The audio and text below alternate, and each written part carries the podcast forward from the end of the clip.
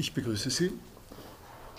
Wie versprochen werden wir jetzt äh, für die letzte und vorletzte Vorlesung äh, einen beschleunigten Weg einschlagen und äh, mal einen Schritt zurücktreten von den vielen textphilologischen und komparatistischen Betrachtungen und mal so tun, wie Wittgenstein zu Beginn von 1931 äh, getan hat, nämlich äh, dass wir das, was äh, zusammengetippt worden ist aus seinen früheren Arbeiten, aus den Arbeiten, der, die begonnen haben 1929, als ein Fließtext, einen kontinuierlichen philosophischen Weg durch die Probleme, die er sieht, äh, zu nehmen.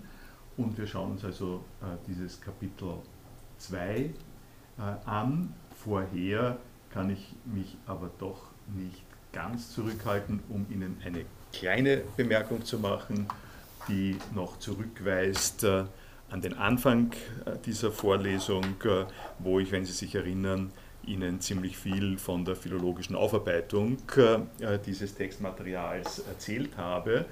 Es findet sich dann nämlich auf der ersten Seite äh, dieses ähm, ähm, Big Type-Skripts äh, findet sich eine kleine Einfügung und Zwischenbemerkung, die ähm, philologisch interessant ist und die auch ein bisschen etwas sagt über die Wittgensteinschen äh, stilistischen äh, Strategien.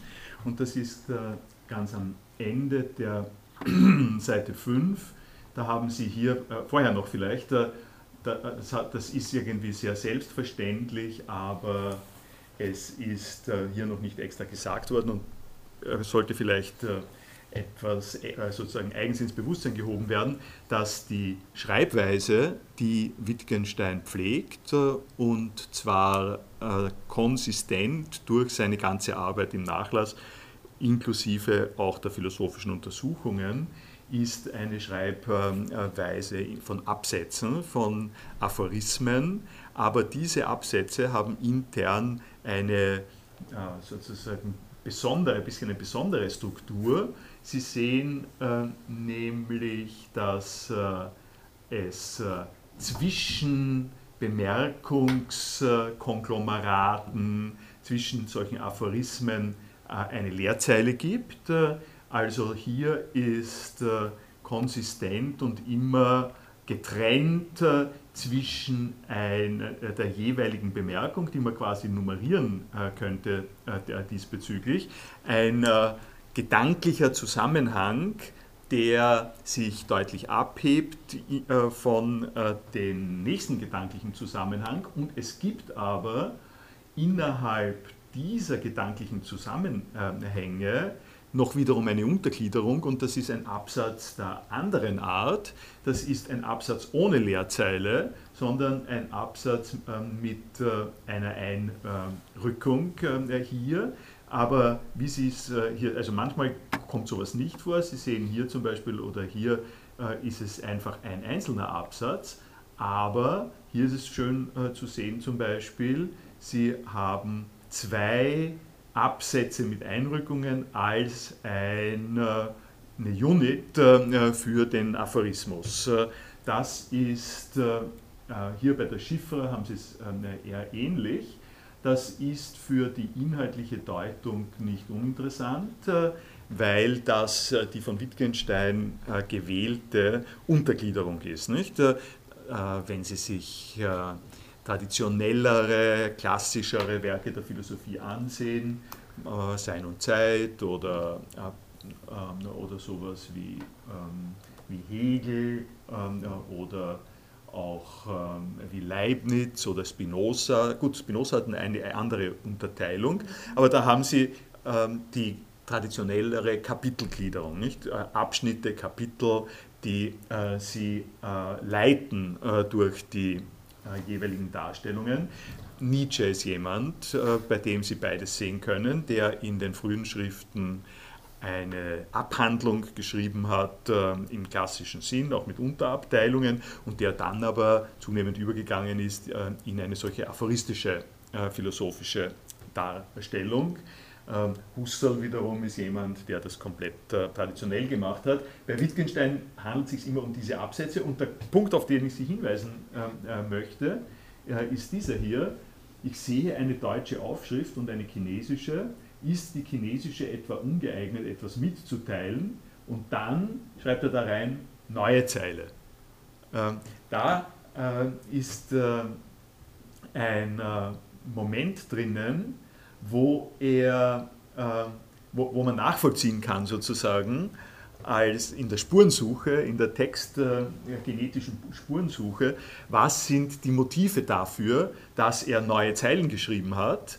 Also die Antwort auf diese Motive ähm, fällt zusammen mit der Antwort, was ist der Unterschied dazwischen, hier keinen Bruch, hier, hier sozusagen keine kleine Denkpause zu machen oder eine Denkpause zu machen. Nicht? Äh, und äh, ähm, um, um einen kurzen, äh, eine, also einen kurzen Versuch der Deutung äh, zu machen, ist, äh, ist es so, dass äh, er hier, dass ich sehe eine deutsche Aufschrift und eine chinesische, ist die chinesische etwa äh, ungeeignet, etwas mitzuteilen. Das will er einmal im Raum stehen lassen also als einen Denkanstoß, äh, auf den er nicht direkt äh, eine Antwort hat, sondern nach einer gewissen Atempause fängt er neu an, fängt er sozusagen an und beginnt jetzt äh, sich zu überlegen, was folgt aus dieser Frage. Und dann sagt er, meine Antwort auf die Frage, ist die chinesische ungeeignet, etwas mitzuteilen, äh, äh, ist zunächst einmal die defensive Antwort, äh, ich habe Chinesisch nicht gelernt. Das ist eine ausweichende Antwort in Wirklichkeit, das ist nicht die direkte, ähm, eine direkte Antwort. Die, eine direkte Antwort wäre ja, das Chinesische kann ähm, die chinesische Aufschrift kann nichts mitteilen oder ja, natürlich äh, kann sie mitteilen. Das wäre die ähm, erwartbare Reaktion darauf, wie immer man damit weiter umgeht. Äh, er, er, sagt nicht, sie kann was mitteilen oder sie kann nichts mitteilen. Er sagt etwas ähm, äh, darüber, dass er sich sozusagen verteidigt äh, äh dafür, dass der Eindruck entstehen könnte, dass die chinesische Aufschrift ungeeignet ist, etwas mitzuteilen, weil ich habe es nicht ähm, gelernt. Also äh, das ist quasi das Thema und die Durchführung des Themas, das, was er äh, da rausholt, äh, setzt er in einen neuen Absatz. Äh, da, das ist das, was hier geschieht. Sie, Sie sehen auch, dass, ähm, dass zum Beispiel solche einfachen stilistischen Korrekturen wie aber das Lernen der Sprache fällt als bloße, Urs, äh, fällt als bloße Ursache Geschichte aus der Gegenwart heraus, statt aus der Gegenwart heraus, sagt er, aus der gegenwärtigen ähm, äh, Situation äh, heraus und aus das Lernen der Sprache, dies fällt, weil er hier mit dem Gelernt äh, anknüpfen kann. Also solche äh, Detailgeschichten äh, sollen jetzt auf sich beruhen bleiben. Ich wollte es Ihnen äh, nur deswegen hier extra noch sagen, weil ähm, das war mein Hinweis auf die Textphilologie am Anfang der Vorlesung, weil wenn Sie nicht äh, operieren mit Faximiles von dem, äh, was er da im Big TypeScript äh, produziert hat, sondern wenn Sie die Auffassung haben, dass das, äh, äh, was er strukturell mit den Texten macht, codiert werden kann, in XML erinnern Sie sich, mit einer entsprechenden Markup-Language, dann stellt sich die Frage, wie codieren Sie das? Äh, Sie müssen nämlich, äh, und das ist ein äh, sehr reales Problem, ich komme sozusagen aus dem Zusammenhang, Sie müssen nämlich unterscheiden zwischen dieser Art von Absatz, zwischen der Art von Absatz, wo ein eine Leerzeile dazwischen ist und den Absätzen, die innerhalb dieser Aphorismen eingerückt sind. Und das äh, äh, ist jetzt ein bisschen eine Anekdote, aber das erklären Sie mal, erklären Sie mal den ähm, äh, Textphilologen, die noch kein Wittgenstein Manuskript transkribieren mussten, dass es einen Unterschied zwischen zwei Absätzen gibt, äh, nämlich eine Einrückung, nämlich ähm, äh, sozusagen konzeptuell.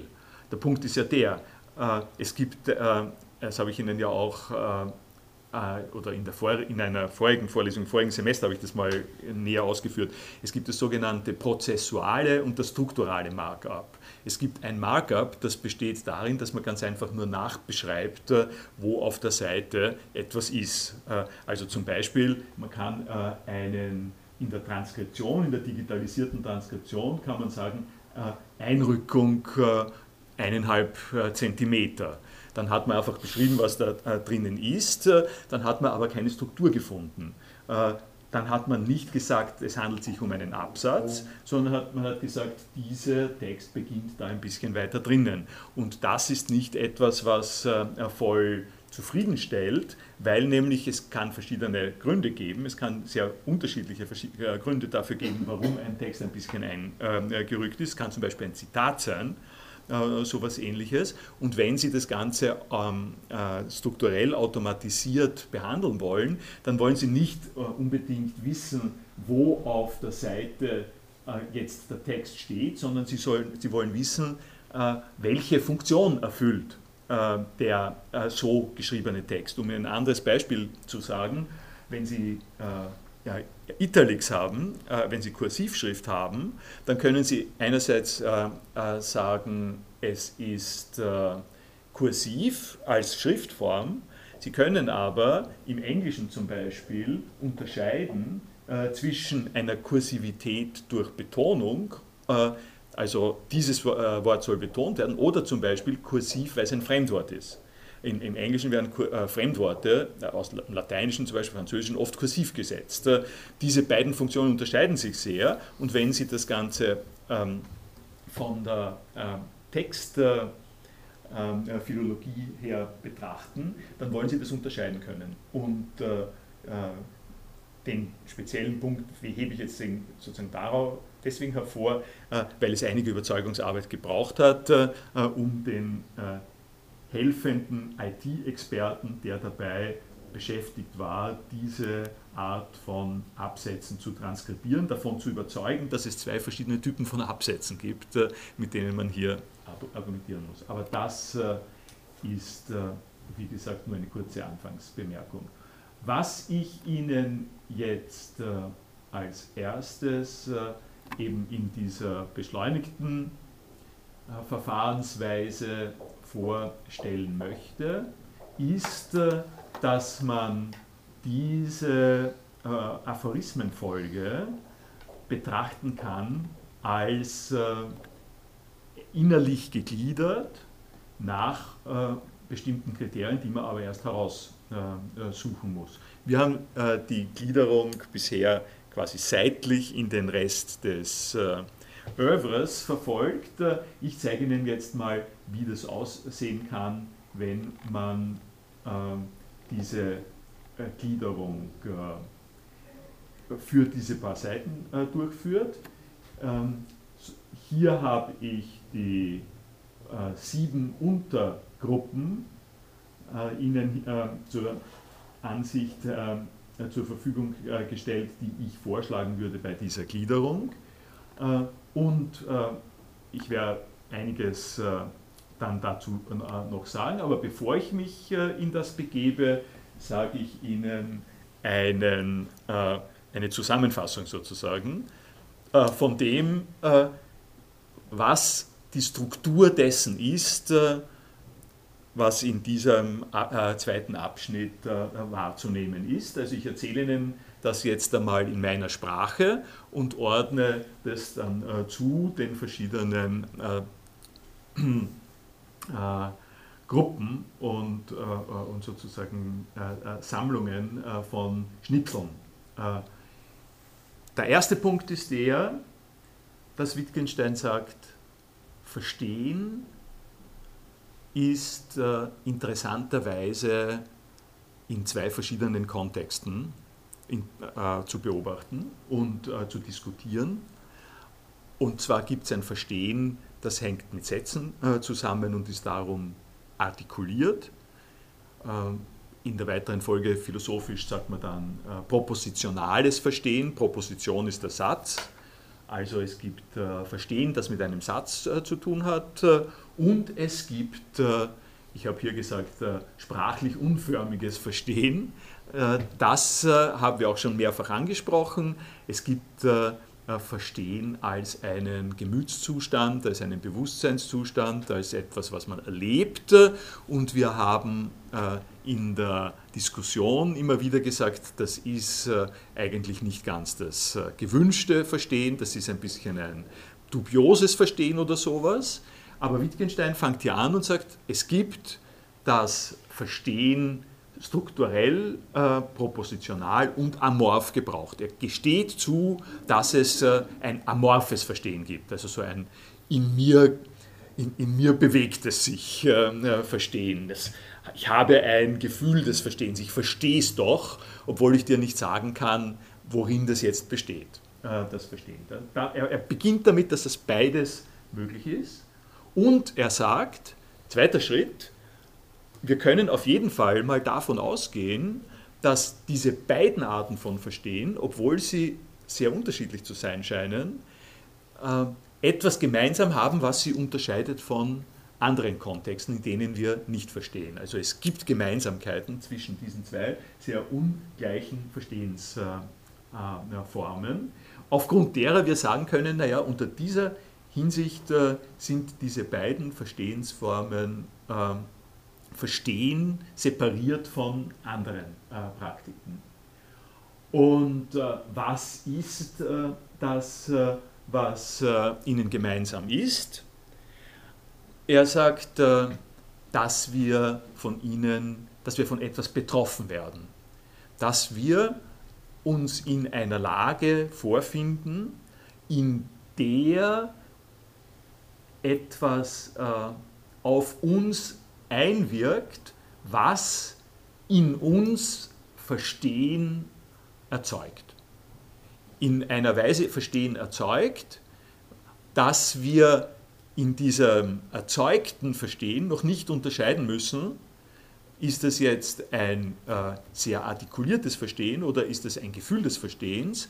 Äh, Verstehen wird hervorgerufen durch bestimmte Zusammenhänge, in denen wir uns befinden. Das ist denen gemeinsam. Also wenn, Sie wollen, ein äh, passives äh, äh, Moment im Verstehen, äh, dem Sie ausgesetzt sind das ist mal etwas Gemeinsames. Und wenn ich jetzt sage, es gibt dieses passive Moment des Verstehens, äh, dann äh, eröffne ich schon die Frage, die dann folgt, das ist eine zweite Frage, nämlich äh, wenn es also diese Art von Betroffenheit von Verstehbaren, von Sinn, von Sinn, nicht, von Sinn gibt, wenn es diese Betroffenheit von Sinn gibt, wie komme ich denn dazu, dass äh, es nicht nur passiv, sondern auch aktiv gewendet und aufgefasst wird. Wie komme ich äh, zu einem aktiven äh, Zugang äh, zu dem, was Verstehen ist? Und an der Stelle nimmt äh, er äh, zwei verschiedene Bilder, kann man sagen, Hinweise äh, aus äh, externen Zusammenhängen. Der eine Hinweis ist auf Chiffre, chiffriertes Material und der zweite Hinweis ist dann auf Bilder und auf Bildverstehen. Und er sagt, äh, vom Wesen des Verstehens könnte man, dem Wesen des Verstehens, das sagt er sogar an der, der Stelle ziemlich äh, genau, äh, äh, das ist durchaus drastisch, ähm, ähm, die, wo, wo ist das, äh, das äh,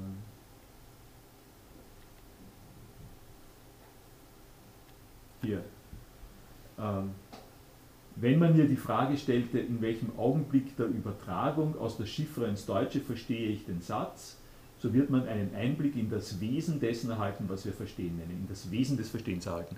Also die ähm, Redeweise ist hier etwas ungeschützt äh, sogar noch. Er sagt also, das, worum es da geht, äh, ist äh, herauszufinden, worum handelt es sich im Prinzip bei Verstehen. Und das finden wir heraus, würden wir herausfinden, wenn wir einen Einblick haben äh, in das, was passiert, wenn wir eine Chiffre mit Hilfe des Schlüssels äh, übersetzen in einen äh, deutschen Satz. Dann haben wir uns genähert dem aktiven Verständnis und dieses aktive Verständnis besteht darin, dass in der Übersetzung die Chiffre zu einem Satz wird, äh, mit dem ich operieren kann, mit dem ich etwas anfangen kann. Äh, er ist Teil meiner Sprache, der äh, verstandene Satz, also der Switch von dem Betroffenwerden durch Verstehbares in ein sich des Verstehens als mächtig erweisen, besteht in so etwas, was, was deutlich wird durch die Fähigkeit, eine äh, Zeichenkette zu dechiffrieren. Ähm, äh, das äh, ist an der Stelle seine, seine Aussage. Und dann macht er einen zweiten Umweg sozusagen. Wir haben bisher noch von Bildern am Anfang des Big TypeScripts noch nichts gesagt. An der Stelle sagt er, und stellen wir uns doch einmal äh, vor, wie das im Zusammenhang mit Bildern ist, mit Bildern und Verstehen. Äh, auch bei Bildern können wir von Verstehen und Nicht-Verstehen reden. Und äh, ähm, in der Diskussion darüber, wie das bei Bildern ist äh, mit dem Verstehen äh, und äh, Nicht-Verstehen, kommt er zu einer ähm, sehr äh, markanten Bemerkung, die ich im Laufe der Zeit jetzt dann äh, Ihnen noch sagen werde, äh, darüber, wie wir Bilder verstehen, wie wir mit dem Verstehen von Bildern umgehen im Vergleich zu dem, was äh, die Bilder darstellen. Äh, kurz gesagt, äh, ein ganzheitliches Verstehen, da sind wir wieder bei dem äh, Motiv des, des Holismus im Verstehen, im Satz und in der Sprache, äh, das wir schon diskutiert haben. Und dieses ganzheitliche Verstehen von Bildern äh, ist dann am Ende dieser Abfolge das, was Wittgenstein für das Verstehen überhaupt und für das Verstehen von Sätzen darstellt. Das äh, ist äh, die Abfolge dessen, äh, was hier kommt. Und äh, ich äh, habe mir gedacht, also ich habe ich, ich hab mir gedacht, da er eine der entscheidenden Wendungen am Ende mit dem Bildverstehen macht und wir ein bisschen Freiheit uns ähm, sozusagen nehmen dürfen, denke ich auch in der Debatte des äh, Verstehens des Big TypeScripts werde ich Ihnen die äh, Verstehensfrage äh, jetzt mal mit zwei Beispielen aus dem Experimentalfilmbereich vor Augen führen. Ähm, da werde ich Ihnen dieselben Sachen sagen, die ich Ihnen auch abstrakter und an Wittgensteins Text orientiert sagen könnte, aber es ist vielleicht ein bisschen äh, greifbarer und äh, auch ähm, äh, für eine Diskussion der Zusammenhänge dienlicher.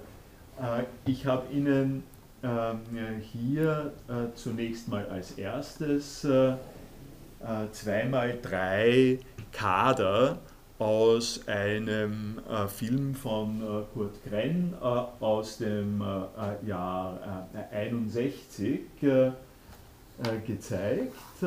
Und äh, schauen wir uns das, ist das ein, ein, bisschen größer? Ja, das ist, das ist schon die größte. Wenn Sie, ja, das, das sehe ich in meinem Zusammenhang sehe ich es ein bisschen besser. Es schaut nicht äh, extrem besser aus als äh, äh, großes äh, Ding. Da fehlt es ein bisschen an der Lichtkraft hier. Was, was ist das hier? Ähm, Sinneseindrücke. Wir werden, äh, wir, wir, werden mit irgendwas äh, konfrontiert an dieser Stelle und die Imagination kann freien Lauf äh, nehmen. Uns fällt was ein dazu, äh, also vielleicht, das schaut aus wie Griechenland oder das schaut aus wie eine Kerbe oder das schaut aus äh, wie ein Atompilz, wie immer Sie wollen. Also Sie haben Freiheit, Sie haben eine Freiheit der Assoziation und die Frage ist, ähm, was Sie sich da einfallen lassen, ähm, hat das irgendwas mit Verstehen zu tun? Verstehen Sie etwas davon? Nehmen Sie an, also dieses Bild äh, sehen Sie, man, könnte, Sie könnten sagen, es ist ein, ein äh, Item beim Rorschach-Test, ne? könnte man äh, zum Beispiel sagen. Äh, und man, äh, könnte, äh, man könnte sagen, mh, hm, also die Frage, ob man bei einem Rorschach-Test etwas versteht von dem, ähm, die ist eigentlich nicht angebracht. Das sind also psychologische Testverfahren, aber, aber von Verstehen äh, ist äh, nicht äh, die Rede. Äh, und äh, ich sage Ihnen mal, ja, wo, wie soll ich das jetzt überleiten? Die Frage überhaupt, was verstehen Sie darunter, stellt sich aufgrund der Tatsache, dass ich Ihnen sage, es sind hier Kader, das, was ich Ihnen schon gesagt habe, es sind hier Kader aus einem äh, Film des österreichischen Experimentalfilmers Kurt Krenn und dieser Film heißt Mauern, positiv, negativ und Weg. Der Film heißt so. Das ist schon mal, also das ist einmal ein Film, es fängt schon mal überhaupt damit an. Das ist ein Film, in dem Moment, in dem ich Ihnen sage, das sind Kader aus einem Film, führe ich Sie auf einen Weg, führe ich Sie in eine Situation, wo ich Ihnen sage, Achtung, da hat jemand etwas mit Ihnen angestellt, äh, da hat jemand für Sie etwas vorbereitet. Achtung, Sie kriegen jetzt äh, einen Kader und dieser Kader hat eine bestimmte Funktion in äh, einer Vorführung. Sie sitzen und schauen sich das an. Das ist ein Teil der Vorführung. Ich habe Sie in eine Falle gelockt, wenn Sie so wissen wollen, denn, wenn Sie so, so sagen wollen, denn äh, die, äh, der Titel der Filmvorführung, der Titel des Films, der vorgeführt wird, heißt Mauern. Und was passiert ist, ist in dem speziellen Teil des Filmes, dass der Kurt Krenn seine Kamera auf eine Mauer hingehalten hat und einen Ausschnitt der Mauer fotografiert hat und dann, das zeige ich Ihnen hier nicht, äh, ähm, äh, das wäre sozusagen jetzt dann Filmanalyse, und diesen Ausschnitt der, äh, also die verschiedenen mehrfachen Ausschnitte aus dieser äh, Maueraufnahme jeweils als positiv und negativ gewendet äh, nebeneinander hinge, äh, sozusagen platziert hat. das heißt, und das ist jetzt der, Punkt, wo ich, wo ich sage, ich habe Sie sozusagen in eine Falle unter Anführungszeichen gelockt oder der Krenn hat uns in eine Falle gelockt, äh, dass sie sicherlich schon äh, mehrfach in ihrem Leben an Mauern vorbeigegangen sind und sich noch niemals die Frage gestellt haben, was die, diese bröckelnden äh, Bestandteile von Mauern, was das heißt. Es hat sich noch nicht für sie in der Regel die Frage ergeben, ob dieses leicht verfallene Eck hier links unten, ob das was bedeutet. Ähm, das ist halt eine Form, äh, die Sie sehen wie viele andere Formen, äh, wie, was weiß ich, die Pfütze auf der Straße oder sonst was ähnliches. Äh, Sie sind nicht auf die Idee gekommen, dass das etwas meinen kann. In die Falle sind Sie insofern geraten, als das in einem Film auftritt, als eine gewählte Zugangsweise, Zugriffsweise auf die Welt, die jetzt äh, die Frage aufwirft, äh, kann damit etwas gemeint sein?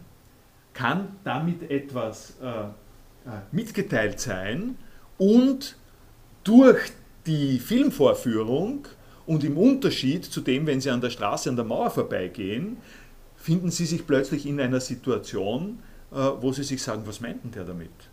Was hast du damit gemeint? Das ist jetzt im Bild nicht, dieselbe Situation wie das, womit der Abschnitt beginnt. Du hast mit der Hand eine Bewegung gemacht, hast du, damit, hast du etwas damit gemeint? Ich dachte, du meintest, äh, ich sollte zu dir kommen. Die Frage ist, ob man fragen darf, was hast du gemeint? Auf diese Frage aber kommt ein Satz zur Antwort, während, wenn man nicht so fragen darf, das Meinen sozusagen amorph ist. Also, wenden Sie es jetzt einmal darauf an. Ähm, der eine Moment, das eine Moment ist, hat er jetzt etwas gemeint ähm, äh, damit oder hat er uns nur belästigt? Ja? Hat, er, hat er uns das irgendwie vorgestellt äh, und hat äh, damit nichts gemeint und wir sind konfrontiert mit einer ähm, sinnlosen, wie man so, so, gerne sagen würde, nicht? einem sinnlosen äh, Bild äh, an dieser Stelle. Also die eine Frage, äh, wie gehen wir um mit einer solchen Vorführung, wenn wir sie in den Bereich des äh, Sinnvollen bringen? Und das Zweite dann, wenn wir bereit sind zu sagen, okay, er hat etwas gemeint, äh, er, er, wird schon was dahinter sein, äh, und wir quasi die Aufgabe übernehmen, äh, uns die Frage zu ihm die Frage zu stellen, was hast du denn gemeint, wenn du etwas gemeint hast? Äh, was kommt dann? Äh, was äh, würde er antworten können? Er kann nicht so etwas antworten wie ich habe gemeint, oder er könnte natürlich antworten, er könnte antworten, ich habe gemeint, dass diese Insel östlich von dieser, dass, diese Halbinsel östlich von dieser Halbinsel liegt. Ja? Das könnte er gemeint haben. Ich habe gemeint, dass äh, ich habe gemeint, dass die äh, Situation, die man hier sieht, dem, Mittelmeer, äh, dem östlichen Mittelmeer ähnlich ist oder sowas ähnliches. Das könnte er gesagt haben und an der Stelle ähm, hätte er das in die Sprache übertragen, hätte er sprachliche Ausdrücke verwendet, die diesem Bild eine sprachlich reduplizierbare äh, Struktur äh, geben. Oder aber er, er, könnte, er könnte sagen, und es könnte dabei bleiben, dass äh, man äh, sagt, äh, ich, ich habe da, schon, hab da schon was damit gemeint. Ich habe gemeint, das passt gut dazu. Ich habe gemeint, das passt gut zu den anderen oder sowas ähnliches, nicht? dann äh, das, das, wäre, das wäre nicht etwas, also in einem Sinn wäre es schon etwas, was gemeint worden ist, aber ich nehme es vielleicht ein bisschen zurück und sage, äh, wenn du, ich habe schon etwas, ich habe schon damit etwas ausdrücken wollen, äh, ich habe etwas ausdrücken wollen, aber ich kann dir jetzt nicht in einem Satz äh, sagen, was ich damit ausdrücken äh, wollte. Es gehört zu meiner Bildproduktion äh, dazu. Äh, der Eindruck, der dabei entsteht, äh, das ist das Wichtige. Wie es bei dir ankommt, ist, äh, ist das Wichtige, dass, wie, wie du darauf verstehend reagierst. Äh, diese beiden äh, Möglichkeiten wären gegeben von dem positionalen und amorphen. Und ich habe Ihnen diese drei Beispiele sagen wir, in pointierter Gegenüberstellung äh, zu diesen drei anderen äh, Kadern gebracht, äh, weil äh, man da äh, doch einiges äh, sagen, sozusagen sehen kann, auch über die Entstehung und die Handhabung von Sinn. Nochmal zurück zum Titel Mauern, positiv, negativ und Weg. Der, das Design von Kurt Grenn in diesem Film äh, besteht darin, dass er zunächst einmal die, äh, äh diese blockartig ausgeschnittenen äh, Mauerbröckeln äh, darstellt, als etwas, was, äh, äh, äh, was sozusagen versperrt ist. Ja? Es ist, äh, mit, man, man ist äh, konfrontiert mit einem abgeschlossenen, mit, ein, mit, einer Wand, mit einer abgeschlossenen Wand und damit, dass die ein bisschen aussieht, äh, dass die sozusagen so und so aussieht. Und diese Art von Eingesperrtheit konterkariert er in dem Film mit einem zweiten Typus von Bildern. Und der zweite Typus von Bildern, der ist hier äh, gekennzeichnet. Also das äh, linke hier sieht man äh, auch wieder nicht äh, sehr gut in der Projektion, aber hier sieht man es äh, deutlicher. Das ist ein Typus von Bildern, der äh, Ihnen vielleicht, wenn Sie ein bisschen wohlmeinend sind und so, nicht so Schwierigkeiten bereitet, wo Sie draufkommen, ah, das, schauen doch, das schaut doch wirklich wie Wege aus. Nicht? Das sind Wege. Da hat er sich irgendwo im Wienerwald hingestellt und hat eine Lichtung mit, wenn man es dann genauer anschaut, äh, marschieren da die Sonntagsausflüglerinnen, äh, marschieren da auf diesen Wegen äh, hin und her. das ist eine Form, die für Sie vielleicht mit ein bisschen Glück sozusagen ähm, Verstehen auslöst. Und das ist der Punkt, na, vielleicht würden Sie es, vielleicht nicht in dieser Isoliertheit, aber Sie können sich leicht vorstellen, Formen, die Verstehen auslösen. Ja? Äh, die, äh, die Verstehen auslösen im Unterschied zu dem. Ja? Das äh, an der, an der Serie sozusagen, wenn man sagt, stehen Sie an und das löst Verstehen aus. Und warum löst das Verstehen aus? Ich, kann, ich könnte Ihnen viel einfachere Bilder zeigen, die Verstehen auslösen. Ja. Ich äh, habe sozusagen absichtlich äh, am Rand angesiedelt äh, äh an der Stelle, weil man es am Rand einfach besser sieht. Gesetzt den Fall, Sie geben mir zu, dass das Verstehen auslöst. Äh, äh, warum löst das Verstehen aus?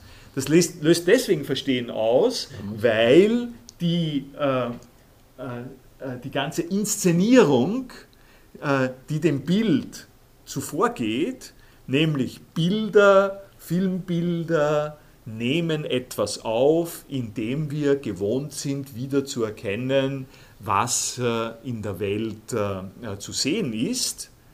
Diese Gewohnheit, diese Gewöhnung an das äh, filmische Vorgehen, die hilft uns an der Stelle, leichter zu identifizieren und zu, identifizieren und zu sagen, aha, das ist ein, ein, ein Film okay, was stellt der Film dar? Naja, das schaut aus wie Wege. Äh, damit äh, haben wir die äh, Voraussetzung beschrieben, äh, die für den Wittgenstein äh, im Zusammenhang mit äh, diesen Grenzfällen des Verstehens eine wichtige ist, nämlich es geht nicht darum, dass wir mit einem solchen Kader konfrontiert sind, äh, genauso wenig, wie es darum geht, dass wir mit einem Wort konfrontiert sind. Also das letzte Mal in der Vorlesung habe ich über, über Handy gesprochen. Nicht?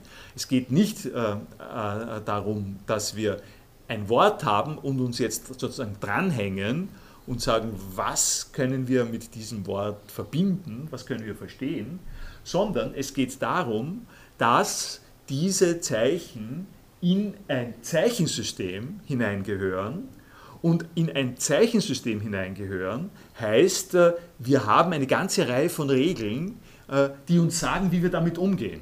Äh, also Leute, die noch nie einen Film gesehen haben und vor der, ähm, vor der Filmprojektionsaufführung stehen, diese Leute müssen erst entdecken, was die Konventionen sind, aufgrund derer wir sagen, dass äh, Filmaufnahmen etwas aus der Wirklichkeit wiedergeben, dass also diese Filmaufnahmen nicht einfach leeres Flackern sind, sondern eine Darstellung eines Weges aus bestimmten äh, Perspektiven natürlich und aus bestimmten Gründen.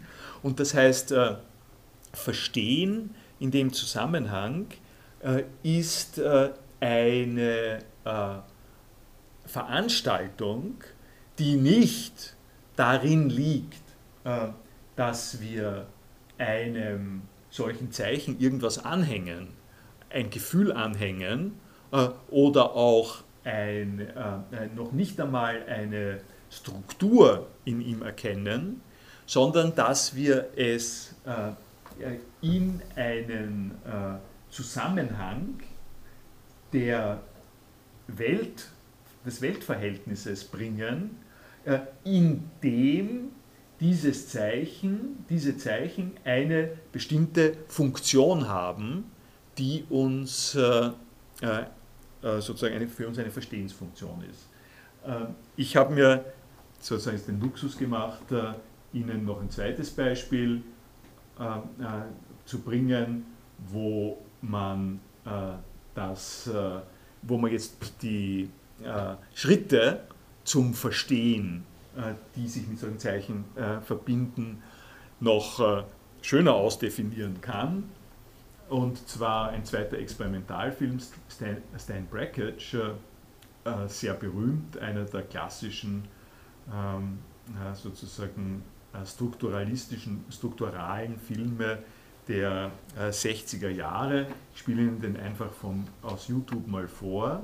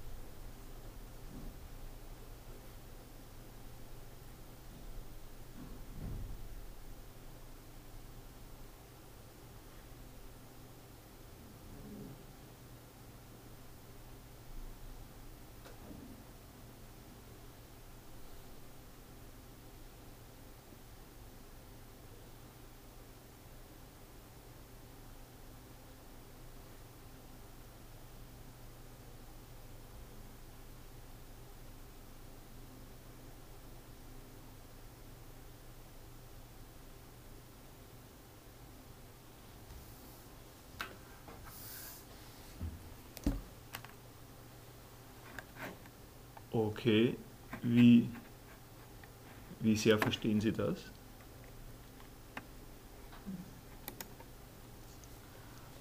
Haben Sie das verstanden, würden Sie sagen? Bahnhof, nichts. Verstanden? Ein Blattwort zu sehen. Ein Blattwort zu sehen, das ist schon mal was. Nicht? Ja. Es gibt Formen, die sich wiederholen. Es gibt, also es ist so, man äh, ähm, man denkt sich, äh, also die Beobachtung, deswegen habe ich es auch ein bisschen gebracht, nicht? Äh, man ist geradezu konzentriert und geradezu fast verzweifelt äh, damit beschäftigt, zu suchen, ob es, eine, ob es ein Muster gibt, nicht? ob es etwas gibt, wo man sich anhängen kann, so ähnlich wie hier ähm, wenn man das hier sieht, äh, das sind lauter Formen, äh, lauter, lauter dekompositionierte äh, Verputzreste und man fragt sich, heißt, heißt das was? Gibt es irgendwas, woran man sich festhalten kann und mit dem man etwas verbinden kann? Und der Unterschied zwischen diesem einen und dem zweiten ist, dass man hier, hier gibt es diese Linien und mit diesen Linien kann man etwas verbinden. Äh, diese, die, die sich wiederholen, diese Linien wiederholen sich und diese äh, durch die Wiederholung zertifizierten Zeichengestalten können dienen äh, der sozusagen der Deutung, dass es sich hier um Wege handelt. So ähnlich kann es sozusagen passieren, dass man sagt, da gibt es wiederholte Formen und diese wiederholten Formen äh, die erinnern uns doch an Blätter. Das könnte etwas mit Blättern zu tun haben. Vielleicht äh, äh, geht das über Blätter, vielleicht geht der Film über Blätter. Und wir werden gleich noch etwas sagen über unvollständiges Verstehen. Und ich habe Ihnen jetzt hier aus diesem Film, aus dem Brackage-Film, einmal etwas herausgenommen, so ähnlich wie aus dem Gren-Film hier. Also da, da gibt es offensichtlich so Plattformen, nicht, wo man sagen könnte, aha, ja, da habe ich doch etwas Richtiges gesehen, irgendwie geht es äh, geht's um Blätter. Äh, und äh, besonders zufriedengestellt äh, bin ich aber auch nicht. Man könnte sagen, in einer gewissen Weise sind, ist das eine Chiffre. Eine, also ich sehe diese Formen, die schauen, das ist ja alles nicht ein ganzes Blatt, aber ich könnte mir vorstellen, dass das auf eine Art und Weise eine chiffrierte Form ist, Blätter vorzustellen, bis sie auf eine eine Spitzenidee kommen. Und die Spitzenidee besteht darin, dass sie diese Frames, das sind aus dem Film herausgenommene Frames, ja, dass sie diese Frames nicht äh, äh, horizontal, sondern vertikal an, äh, anordnen. Und wenn sie es vertikal anordnen, dann schaut das so aus. Äh, und äh, dann ist plötzlich klar, jetzt verstehen Sie. Nicht? Ja, ich hoffe doch. Nein, noch nicht?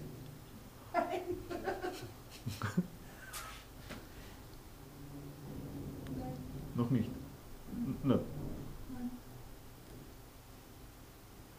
Aber Sie können, aber, aber äh, Sie, Sie verstehen, verstehen es noch nicht?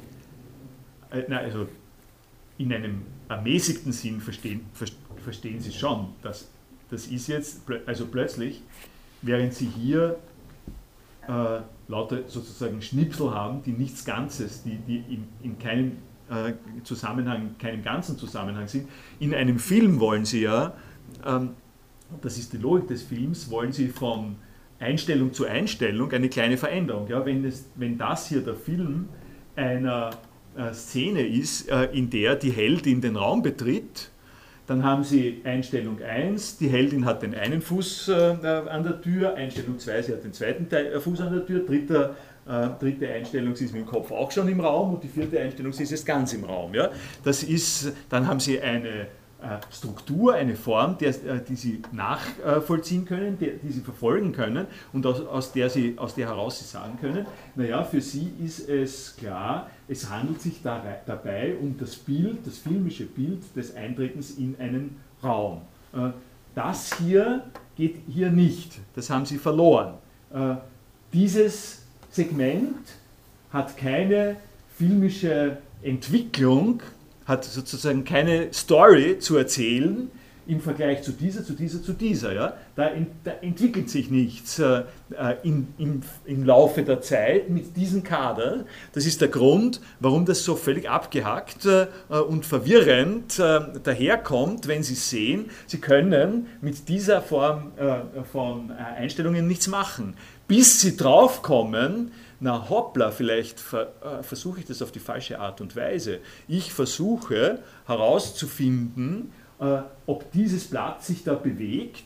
Wenn das ein Blatt im Wind ist zum Beispiel, dann würde es einmal so stehen, dann so stehen, dann so stehen und dann würde ich sagen, das ist ein zitterndes Blatt im Wind oder sowas ähnliches. Nichts davon zu haben. Ja?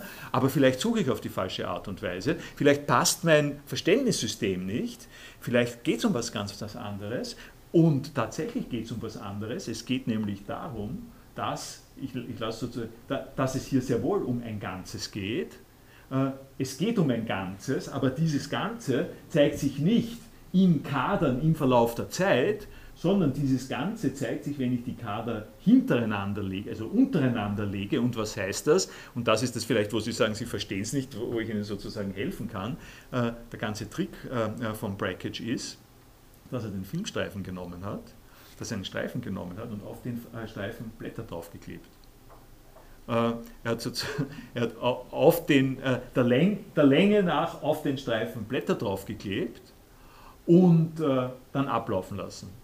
Und das bedeutet, dass, weil der Streifen durchgeht, immer nur ein so ein Ausschnitt gezeigt wird und weil das Ding im Laufe der Zeit abläuft, hier kein Zusammenhang des ganzen Streifens zu sehen ist, dass wenn ich aber die Sache äh, umdrehe, anders drehe, äh, verzichte auf diesen Zeitverlauf und, verzichte auf äh, die horizontale und stattdessen die vertikale mache, stelle ich fest, hoppla, es ist in dem Film, wenn Sie so wollen, chiffriert worden ein Blatt.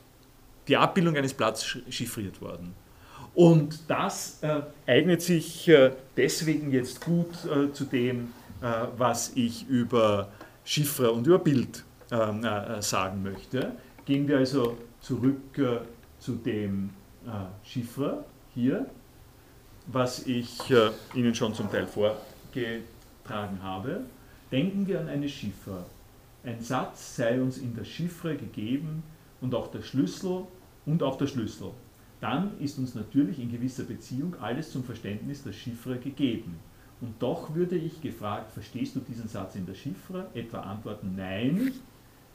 Verstehst du, verstehst du das? Nein, verstehe ich nicht. Äh, ich muss ihn erst entziffern. Und erst wenn ich ihn zum Beispiel ins Deutsche übertragen habe, würde ich sagen, jetzt verstehe ich ihn. Das ist der Punkt, wo, und das ist jetzt äh, der Übergang auch von der Anmutung, von der passiven Anmutung des Verstehens in einer Filmsituation äh, zum Beispiel oder auch in einer Sprachsituation, stellen sich vor, Sie sind, also diese Sache, die ich im Film jetzt gesagt habe, kann Ihnen jede, jederzeit auf der Straße passieren, wenn äh, auf der Straße jemand äh, auf Sie zukommt und Sie in einer fremden Sprache was fragt und Sie haben äh, den Eindruck, der will Sie jetzt wirklich was fragen, aber Sie verstehen nicht, was er sagt. Äh, äh, Sie lassen sich ein auf eine äh, Verstehenssituation, eine Verstehenskommunikation, das ist die Falle, von der ich geredet habe. Äh, sie äh, haben eine gewisse äh, Verpflichtung, eine gewisse Tendenz zu sagen, äh, das, das wird wohl etwas Verständliches sein, nur verstehe ich es nicht. Und dann ist die Frage, wie geraten Sie, also Sie haben den Eindruck, der will Ihnen etwas sagen. Das ist das, was ich mit dem passiven Verstehen äh, gemeint habe. In der Stimme, im Ausdruck und so weiter ist ein Verstehen mit drinnen, aber äh, dieses Verstehen kann nicht so umgesetzt werden, dass Sie herausanalysieren, was nun wirklich ist. Und das Herausanalysieren äh, ist äh, dann gegeben, wenn Sie einen Schlüssel äh, finden. Also eine, die Grammatik, wenn Sie die Worte wenn Sie sozusagen eine Kenntnis der fremden Sprache haben, teilweise zumindest, die Worte übersetzen können, die Grammatik äh, übersetzen können. Und der Schlüssel im äh, Verständnis des Brackage-Films äh, ist, wenn Sie draufkommen, das müssen Sie so anordnen und nicht so anordnen. Äh, mit diesem Schlüssel haben Sie was Entscheidendes verstanden, äh, sagt man in diesem Zusammenhang. Und und, und sagen, jetzt verstehe ich ihn, jetzt verstehe ich das. Wenn man hier die Frage stellte, das ist eben das, was ich schon vorgelesen habe, in welchem Augenblick der Übertragung aus der Schiffer ins Deutsche verstehe ich den Satz, so würde man einen Einblick in das Wesen äh, des Verstehens äh, enthalten, erhalten. Und um äh, das äh, zurückzubeziehen auf das äh, was ja in früheren Vorlesungen über das Verstehen sozusagen gesagt worden ist, könnte man sagen, äh, was äh, mit dieser Entschlüsselung sich verbindet, ist, äh, ich kann Bestandteile des, des Phänomens, dessen, was ich verstehen will, kann ich isolieren, kann ich herausheben und ich kann mit ihnen umgehen. Ich kann die übersetzen in meine Sprache, ich kann damit etwas anfangen. Ich stehe nicht davor und denke mir, was soll das, obwohl es etwas sein soll, sondern ich kann es verdauen, ich kann es aneignen, ich kann etwas damit anfangen. Äh, das ist ein sehr, sehr schöner Ausdruck. Ich kann mit dem, was ich hier gesehen habe, etwas anfangen das heißt äh, nicht nur in der harmlosen Deutung, äh, ich, ich weiß etwa, ich weiß jetzt in etwa, was man da tut, ich kann etwas, es, es, stößt, es stößt etwas in mir an, womit ich reagieren kann.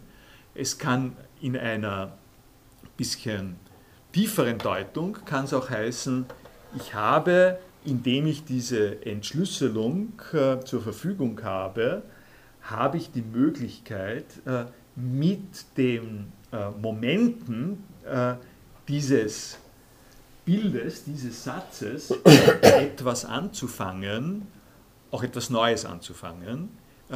Ich kann es mir aneignen. Ich kann es mir aneignen und kann mit dem Angeeigneten etwas anfangen, was nicht unbedingt vorge äh, äh, was, was hier sozusagen äh, nicht unbedingt vorgeformt ist. Ich kann, ich kann dann zum Beispiel beginnen, andere, mit anderen Zusammenhängen zu experimentieren. Das wäre eine solche Sache. Ich habe verstanden, verstanden worum es da geht, hat man in einem höheren Sinn dann dadurch, dass man sagen kann, okay, eine witzige Idee, jetzt äh, spiele ich mich auf diese Art und Weise weiter. Nicht?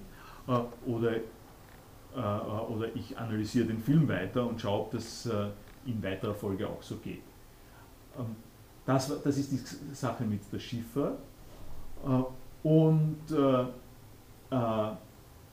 gehen wir die zwei weiteren durch, weiteren Bemerkungen durch, die sich an das anschließen. was ich mit dem aktiven Moment gemeint habe, ich sage das nicht nur, ich meine auch etwas damit. Wenn man sich überlegt, was dabei in uns vorgeht, wenn wir Worte meinen und nicht nur sagen, so ist es uns, als wäre dann etwas an diesen, mit diesen Worten gekuppelt, während sie sonst leer liefen. Als ob sie gleichsam in uns eingriffen.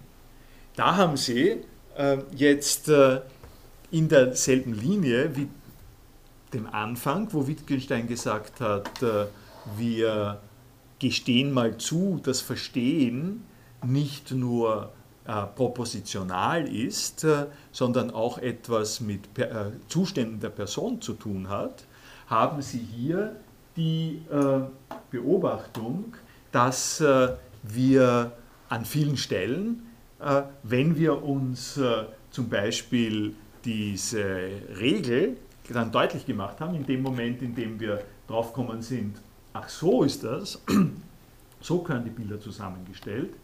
In dem Moment haben wir, haben wir ein Aha-Erlebnis. Und, und wir reden davon, das ist ein Aha-Erlebnis. Und dieses Aha-Erlebnis ist äh, nicht etwas, was, äh, was in sich eine Struktur hat. Ja? Äh, und die interessante Geschichte, um die es da geht beim Wittgenstein, die er so anspricht, ist, äh, dass das in einer Weise beides zusammengeht es gibt, äh, äh, es gibt das äh, Moment, die Bild, es gibt das Moment, die Regel herauszufinden. Nicht? Es gibt das Moment, die Bilder zu verschieben und die Bilder statt äh, horizontal vertikal zu legen. Und das ist etwas, was man äh, strukturell beschreiben kann. Das kann man jemandem Schritt für Schritt und, äh, sagen, das ist definiert. Lege die Bilder so. Das kann jeder verstehen. Das ist nicht ein innerer Zustand, äh, sondern das ist äh, eine, eine Vorschrift, eine, eine Verhaltensvorschrift, eine Manipulationsvorschrift. Äh, das ist sozusagen was Externes. Auf der anderen Seite äh, hat man den Eindruck, äh, in dem Moment, in dem ich als Resultat der äh, Manipulation der Bilder das sehe, geht mir ein Licht auf. Es wäre ja auch denkbar, dass ich nach dieser Manipulation, jemand sagt mir, also schau mal, leg die Bilder nicht so, sondern leg sie so, dann schaue ich das an und sage, na und? Äh, äh, dann, dann sage ich, na und, was ist jetzt? Bin völlig umgerührt. Ja? Ähm, und an der Stelle äh, würden wir nicht sagen, es ist Verstehen. Ja? Ich, dann hat er es noch immer nicht verstanden, äh, würde man sagen. Das heißt, äh, äh, für das Verstehen ist zu lernen, aus diesem Beispiel, dass äh, Verstehen etwas mit einer inneren Bewegung sehr wohl zu tun hat, aber nicht nur mit einer inneren Bewegung, weil, weil man würde nicht sagen, dass, dass er sagt, er versteht, er oder sie versteht, dass das ein Blatt ist, weil die Person sagt, na ich stelle mir vor, es ist ein Blatt. Es ist, äh, wenn sie sich innerlich vorstellt, es ist ein, es ist ein Blatt ähm, und wir wissen nichts äh, von dem ganzen Ding, dann würden wir, äh, dann würden wir sagen können, naja, Rorschach-Test, typischer Fall von Rorschach-Test. Sie stellt sich ein Blatt vor dabei, sie versteht nicht, dass das ein Blatt ist, sondern ihre Fantasie sagt ihr, äh, okay, wir gehen in Richtung Blatt. Das ist noch nicht das Verstehen. Äh, das äh, Verstehen besteht darin, dass sie Manipulationen zeigen kann, die aus diesen Bildmomenten dieses, diese Bildgestalt machen, die dann äh, den äh, bestimmten Aha-Effekt äh, auslöst. Und äh, die Frage, die sich an diese Konstellation stellt, ist jetzt die, ist das beides notwendig? Kann ich, das, kann ich mich auf das eine äh, berufen oder das andere? Äh, kann ich sagen, das Verstehen begründet, ist letztlich begründet in dem Aha-Erlebnis, kann ich sagen, das Verstehen ist letztlich begründet darin, dass ich die Manipulationen kann. Und äh, äh, da gehen wir mal ein bisschen weiter, äh, wie der Wittgenstein darauf reagiert.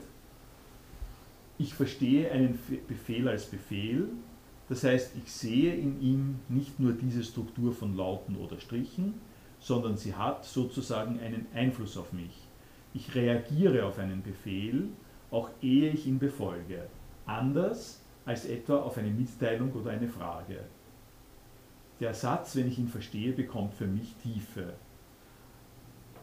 Ein Befehl ist äh, an der Stelle sowas ähnliches äh, wie diese Geste, äh, die Geste, mit der begonnen ist. Äh, ich kann ausgesetzt sein einer Geste einer anderen Person und diese Geste kann mich nicht äh, kümmern.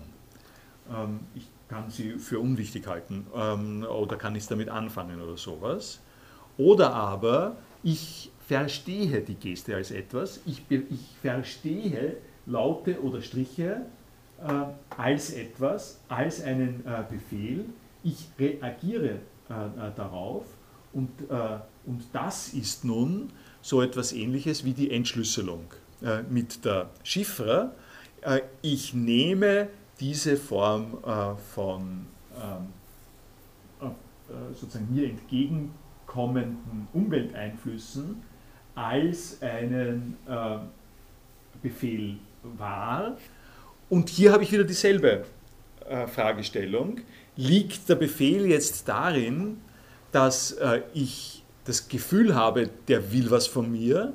Oder liegt der Befehl darin, dass ich weiß, wie ich reagieren soll in dem Fall, dass ein Befehl ist? Äh, also welchen Eindruck macht das auf mich auf der einen Seite und auf der anderen Seite habe ich eine Kompetenz, ähm, den Eindruck, den das auf mich macht, so umzusetzen, wie das in einer äh, Kommunikation zwischen Menschen als ein praktisches Geschehen äh, angelegt ist, nämlich dass, äh, dass mit diesen Art von Zeichen zum Beispiel eine Verpflichtung äh, sich äh, verbindet. Nicht? Ich kann eine Imagination aufbauen, dass irgendetwas ein Befehl wäre und damit vollkommen falsch liegen. Ich kann aber auch äh, bestimmte Inputs äh, einordnen in diesen Ablauf äh, des äh, Verpflichtungscharakters. Ich sage, das Verstehen bestehe darin, dass ich eine bestimmte Erfahrung habe, dass diese Erfahrung aber das Verstehen dessen ist, was ich verstehe, besteht darin, dass diese Erfahrung ein Teil meiner Sprache ist. An äh, dem äh, Punkt äh, sind wir sozusagen zurück äh, im ersten Abschnitt, dort, äh, wo es darum geht, äh, dass Sprache etwas ist, was meiner Analyse zugänglich ist und was ich sozusagen ausstrukturieren und ausdefinieren kann. Und die Art und Weise, wie verstehen jetzt hier gedeutet wird von Wittgenstein und interpretiert wird, ist äh, in einem Aneignungsprozess äh, ähm, den ich selber durchzuführen habe, auf der Basis davon, wie ich zu reden gelernt habe. Also wenn, äh, wenn Szenarios äh, mir vorgestellt werden, äh, die einen Anspruch auf Verstehen haben und ich in der Lage bin, das geregelt umzusetzen, dann ist äh, die Bedingung, das sind die Bedingungen äh, äh gegeben für, für das Verstehen. Und das, ähm, das führt jetzt über zum nächsten Punkt, zum, zum, Bild, zum Bildverstehen und zum unvollständigen Bildverstehen. Das ist ein ganz ein schöner ähm, Absatz hier, der etwas äh, zu tun hat äh, mit der Definitheit äh, des Verstehens, also äh, etwas äh, zu tun hat damit, äh, wie genau muss ich umsetzen können, wie genau muss ich verfügen über, über die Entschlüsselungsmechanismen. Man kann manchen Satz nur im Zusammenhang mit anderen verstehen. Wenn ich zum Beispiel irgendwo lese, nachdem er das gesagt hatte, verließ er sie wie am vorigen Tag. Fragt man mich, ob ich diesen Satz verstehe, so ist nicht leicht darauf zu antworten. Es ist ein deutscher Satz und insofern verstehe ich ihn. Ich wüsste, wie man diesen Satz etwa gebrauchen könnte. Ich könnte selbst einen Zusammenhang für ihn erfinden. Das heißt, äh, ich könnte etwas damit anfangen, äh, was ich vorher gesagt habe. Und doch verstehe ich ihn nicht so, wie ich ihn verstünde, wenn ich die Erzählung bis zu dieser Stelle gelesen hätte. Also der Satz ist äh, offenbar aus einem Märchen. Ne? Der, äh, Wittgenstein war ein äh, Fan von Grimms Märchen. Äh, wo genau das jetzt her ist, nicht, aber so, sowas kommt im, äh, in einem Märchen vor, nicht? Äh, wo der Prinz oder, oder so kommt und sie ihr irgendetwas sagt und Tag für Tag sie dann jeweils verlässt und immer wieder kommt. Das sind sozusagen solche Bruchstücke, Erzählbruchstücke, äh, die da drin sind. Und das Beispiel eignet sich gut zu sagen, okay, was verstehe ich denn jetzt, wenn ich diesen Satz verstehe und das Märchen nicht kenne? Was ich gerade exemplifiziert habe für Sie, war, irgendwie verstehe ich es schon. Ja? Ich, ich mache mir äh, meinen Reim darauf, wie man so schön sagt. Ja? Ich nehme diesen Satz und, äh, äh, und fange etwas damit an. Das heißt, ich, ich verfüge über Mittel, diese sprachlichen Zeichen einzuordnen, zu inkorporieren in meine sprachlichen Mitteilungen. Die Frage, und insofern kann ich äh, äh sagen, ich kann mit ihm etwas anfangen, ich verstehe äh, etwas. Ist es aber so, dass ich sagen kann, ähm, ich habe diesen Satz verstanden, ob ich diesen Satz verstehe. Äh, verstehe ich diesen Satz? Und das ist ein äh, ausgesprochen zweischneidige, eine ganz zweischneidige Frage, warum er eben auch sagt, es ist nicht leicht darauf zu antworten. Wollen Sie was sagen? Nein. Nein. Nein. äh, warum das zweischneidige ist, ist das folgende. Dieser Satz kann sich beziehen auf äh, diesen isolierten Satz, der eine grammatische Struktur hat, nämlich äh, eine zeitliche Struktur, eine Personalpronomenstruktur, ähm, äh, eine, äh, eine Handlungsstruktur. Und ich kann verstehen, was was es heißt, dass er sie verlässt und ich kann verstehen, was nach dem und vorher ist und am folgenden Tag, das kann ich verstehen. Und was heißt aber das, dass ich, das, und, das, und das ist der ganze Inhalt äh, dieses Satzes und äh, alles das, es gibt kein Wort hier, das ich nicht äh, schon kenne und mit dem ich nicht etwas anfangen könnte. Äh, das ist aber äh, auch gleichzeitig eine unzufriedenstellende äh, Auskunft, weil dieser Satz besteht zwar einerseits nur aus solcher lauter bekannten Bestandteilen, zweitens aber gehört zu diesem Satz auch die Rolle, die er in einer Erzählung spielt. Die würde dazugehören. Wenn das ein Satz ist, so wie er so daherkommt, äh, dann würde man erwarten, dass der in einem Märchen auftritt. Und dann kann ich diesen Satz nicht verstehen, wenn ich nicht weiß, welche Rolle er im Märchen spielt. Äh, und dann, es hängt daran, dass das diese zwar einen bestimmten Satz identifiziert, aber nicht dazu sagt, wogegen dieser spezielle, äh, herausgepickte Satz jetzt, wogegen der dieser Satz ist. Das ist dieser Satz, der in diesem Märchen an dieser Stelle äh, auftritt. Und wenn ich das nicht weiß, habe ich in einer bestimmten Art und Weise nicht verstanden, was dieser Satz heißt. Wenn ich auch in einer anderen Art und Weise sagen kann, es ist mir gar nicht wichtig, dass äh, der Satz in einem Märchen ist, der könnte genauso von irgendjemand auf der Straße gesagt werden, der könnte jemandem eingefallen sein ohne jeden Kontext. Äh, und dann äh, würde ich, würde ich sozusagen diesen Satz tatsächlich in dem Sinn verstehen oder ganz verstehen, als mir nichts fehlen würde. Wenn dieser Satz komplett aus dem Kontext gerissen irgendwo einmal steht, und das ist die Charakteristik von diesem Satz, dann fehlt mir nichts. Äh, wenn ich äh, nur alles das weiß, äh, was die Worte hier sind, die da drinnen vorkommen. Und der Punkt ist deswegen von Bedeutung, weil, erinnern Sie sich, damit verbunden ist die Frage nach der Genauigkeit und der Körnigkeit sozusagen, der Auflösungsgenauigkeit äh, von äh, bestimmten Sprachausdrücken, äh, wie verschwommen, wie wenig präzise und allgemein sind Sprachausdrücke, die ich nicht 100% zuordnen und definieren kann in eine bestimmte Struktur, was zum Beispiel er oder sie ist, bei er oder sie kann man es gut nehmen. Nicht? Ähm, ich könnte bereit sein zu sagen, er oder sie, also es handelt sich um einen Mann und eine Frau und mehr sagt dieser Satz nicht, äh, als dass er sagt, es handelt sich um einen Mann und eine Frau. Äh, es könnte aber auch sein, dass man sagt, dieser Satz in dem Märchen, äh, der sagt sehr wohl mehr der sagt, dass das das Dornröschen ist. Sie ist das Dornröschen und er ist der Prinz.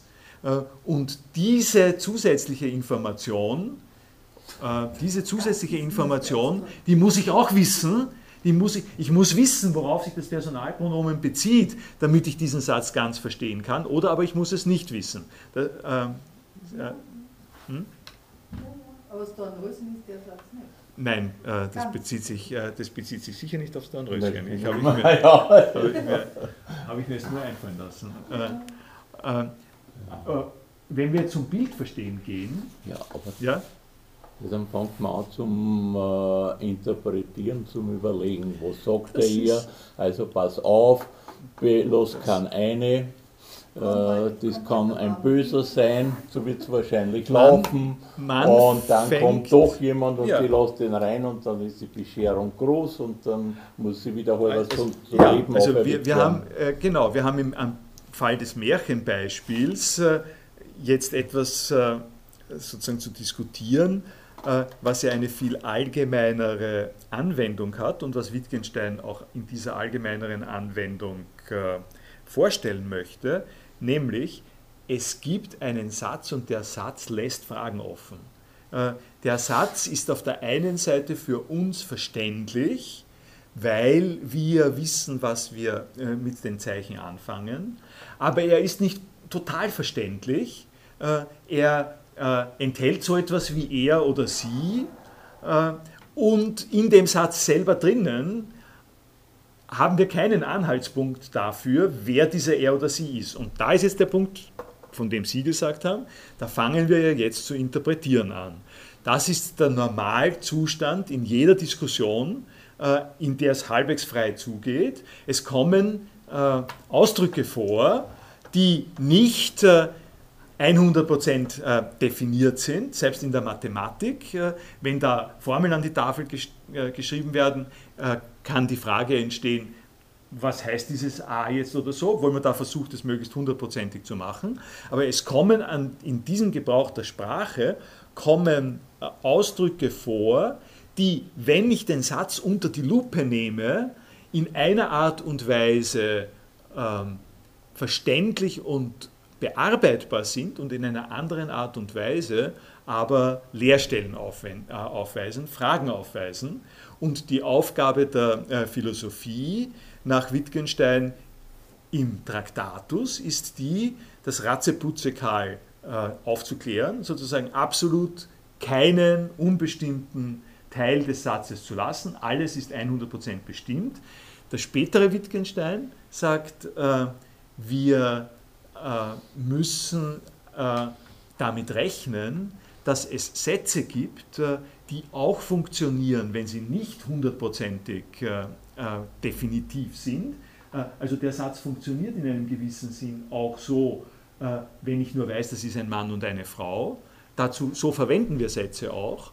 Aber dieses Zugeständnis, dass es diese Freiheit gibt, führt uns natürlich in einen Bereich, äh, wo eine ganze Menge von ganz gehörigen Missverständnis äh, möglich ist. Das ist genau der Anlass für Missverständnisse, dass wir mit Sätzen umgehen, die an der Stelle Leerstellen haben und dass wir uns gegenseitig diese Sätze zumuten äh, und daneben greifen können. Und die Aufgabe der Philosophie, um auf das zurückzukommen, was wir das letzte Mal besprochen haben, ist dann unter anderem die, dass sie die Missverständnisse, die dadurch entstehen, dass Leute mit den Sätzen unterschiedlich umgehen, dass sie diese Missverständnisse aussortieren. Ja? Äh, dass, äh, äh, dass zum Beispiel, um einen simplen Fall zu nehmen, also der ist sehr irrealistisch, aber man könnte, man könnte das als Beispiel sozusagen übernehmen. Nachdem er das gesagt hatte, verließ er sie. Jemand, der nicht Deutsch kennt, könnte auf zur Auffassung kommen, äh, dass der eher, dass der eher ähm, der, ähm, soll er sagen, der, der, Barack Obama ist und äh, er, er heißt Barack Obama und sie heißt äh, Michelle Obama und der Satz heißt eigentlich, äh, dass dieser bestimmte Mann diese bestimmte Frau verlassen hat. Das sind zwei Personennamen, das sind Eigennamen. Könnte man ist ja nicht ausgeschlossen, dass jemand eher als Eigennamen äh, äh, versteht. Äh, und dann würden, wir ihnen, dann würden wir der Person sagen, du hast den Satz nicht richtig verstanden, du hast nicht verstanden, äh, dass der Satz diese Unbestimmtheit äh, enthält, äh, dass das nicht als Eigennamen funktioniert, sondern als Personalpronomen und das auf diese Art und Weise offen ist. Und in dem Bild verstehen, um dort noch jetzt hinzukommen, in dem Bild verstehen macht er das recht schön in derselben Art und Weise, äh, wie ich es Ihnen mit äh, Kren und Brackage gezeigt habe. Ich lese es Ihnen mal vor. Was heißt es, ein gemaltes Bild zu verstehen? Auch da gibt es Verstehen und Nicht-Verstehen. Und auch hier kann Verstehen und Nicht-Verstehen verschiedenerlei heißen. Wir können uns ein Bild denken, das eine Anordnung von Gegenständen im dreidimensionalen Raum darstellen soll, aber wir sind für einen Teil des Bildes unfähig, Körper im Raum darin zu sehen, sondern sehen nur die gemalte, äh, die gemalte Bildfläche. Wir können dann sagen, wir verstehen diese Teile des Bildes nicht. Es kann sein, dass die Anschauung von Körpern, äh, dass wir, äh, es kann sein, dass die räumlichen Gegenstände, die dargestellt sind, uns bekannt, Formen sind, die wir aus der Anschauung von Körpern her kennen. Es können aber auch Formen dem, auf dem Bild dargestellt sein, die wir noch nie gesehen haben. Oder zum Beispiel etwas, wie, was wie ein Vogel aussieht, nur nicht äh, wie ein Vogel, den wir wirklich kennen. Das, äh, was er da sagt, äh, ist eigentlich sehr schön umgesetzt äh, in äh, der Brackage-Situation. Äh, wo wir bestimmte Momente des Bildes äh, identifizieren äh, können, aber andere, also wenn wir da, da sind, wo haben wir das nochmal? Hm. Wenn wir uns das nochmal ansehen, äh, hier ist das, das ein, schönes, äh, ein schöner Fall davon, dass wir bestimmte Momente mal identifizieren können. Wie Sie gesagt haben, Blätter können wir identifizieren, aber mit denen können wir allem nichts anfangen. Ja? Äh, das sind Momente, wo wir nicht wissen, zum Beispiel bei dem Weiß, wissen wir nicht, was das soll. Äh, und äh, wir könnten wissen, wenn wir die Sache so betrachten, könnten wir wissen, dass das einfach die Sequenzen sind, wo das Blatt aus ist. Wir könnten das interpretieren als den Hintergrund, vor dem die Blätter aufgenommen werden. Aber wenn wir es äh, nicht wissen, dann bleibt, bleibt uns das sozusagen äh, offen. Und diese, äh, diese Offenheit ist das partielle, das partielle Nichtverstehen, von dem wir im Zusammenhang mit Sätzen hier gesprochen haben. Und dann, und das ist vielleicht das Letzte, was ich sage, dann kommt hier eine ein bisschen gezwungene, würde ich sagen, überraschende und nicht äh, ausgesprochen äh, logische Übergangssituation äh, zwischen den Bemerkungen, die hier sind, und dem, womit das Ganze endet. Und zwar macht er, da, da hat er, würde ich mal so sagen, da hat er eine kluge Idee gehabt. Da hat er eine sehr kluge Idee gehabt im Zusammenhang mit Bildern. Und äh, äh und von dieser klugen Idee ist er irgendwie hängen geblieben, obwohl die kluge Idee zunächst einmal nichts äh, mit äh, dem äh, bisher diskutierten zu tun hat. Und zwar sagt er folgendes: sozusagen die, die kluge Idee ist die, dass er sagt, stellen wir uns eine Zeichnung vor. Die Zeichnung gibt Menschen wieder.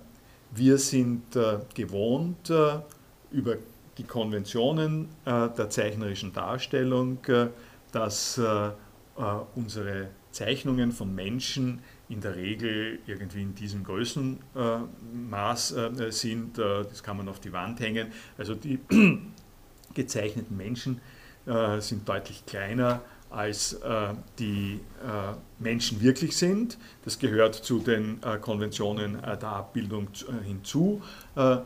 wir äh, wir werden nicht, äh, wenn wir ein Foto von der Großmutter sehen, aber äh, vielleicht ein Kind sagt das, aber wir sagen es nicht, aber die Großmutter ist doch in Wirklichkeit nicht so klein. Das wird sie, wird sie nicht sagen, das wird sozusagen einfach hingenommen. Und jetzt sagt der Wittgenstein, eines seiner immer wieder auftretenden, also ein Beispiel seiner immer wieder auftretenden klugen Ideen. Da stellen wir uns mal vor, die Großmutter ist wirklich so klein äh, wie das, was äh, äh, wir zeichnen. Stellen wir uns vor, das sind Zwerge. Stellen wir uns vor, es gibt Menschen, die sind genauso groß wie die Menschen, die wir normalerweise zeichnen, als große Menschen, aber das ist ihre wirkliche, das ist ihre wirkliche Größe. Was passiert dann? Das ist eine Fragestellung, die in einen anderen Bereich reingeht als, als die des Verstehens aber sie betrifft im weiteren Sinne äh, das Verstehen insofern, als das quasi auch eine Frage der, der Umsetzung ist. Es ist ein bisschen so wie eine Entschlüsselung auch. Wir haben eine Normalentschlüsselung und die Normalentschlüsselung äh, ist die, dass wir die Größenverhältnisse anpassen äh, und äh, im Zusammenhang mit den Zwergen äh, die wir darstellen, müssen wir diese Normalentschlüsselung äh, modifizieren, indem wir die Größenverhältnisse gleich äh, lassen. Und das ist jetzt zunächst einmal nichts, was mit defizientem Verstehen zu tun hat. Aber Wittgenstein sagt etwas anderes und führt damit über zu seiner Conclusio sozusagen. Er sagt folgendes dieses Sehen der gemalten Menschen als Menschen, der gemalten Menschen als Menschen im Gegensatz etwa zu Zwergen, ist ganz analog dem Sehen der Zeichnung als dreidimensionales Gebilde. Wir können hier nicht sagen, wir sehen immer dasselbe und fassen es nachträglich, einmal als das eine, einmal als das andere auf, sondern wir sehen jedes Mal etwas anderes.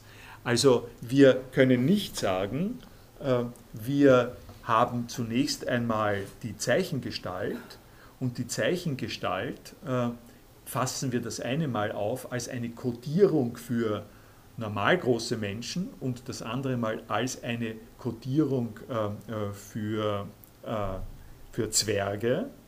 das wäre sozusagen wir sehen dasselbe, wir sehen die Zeichengestalt als dasselbe.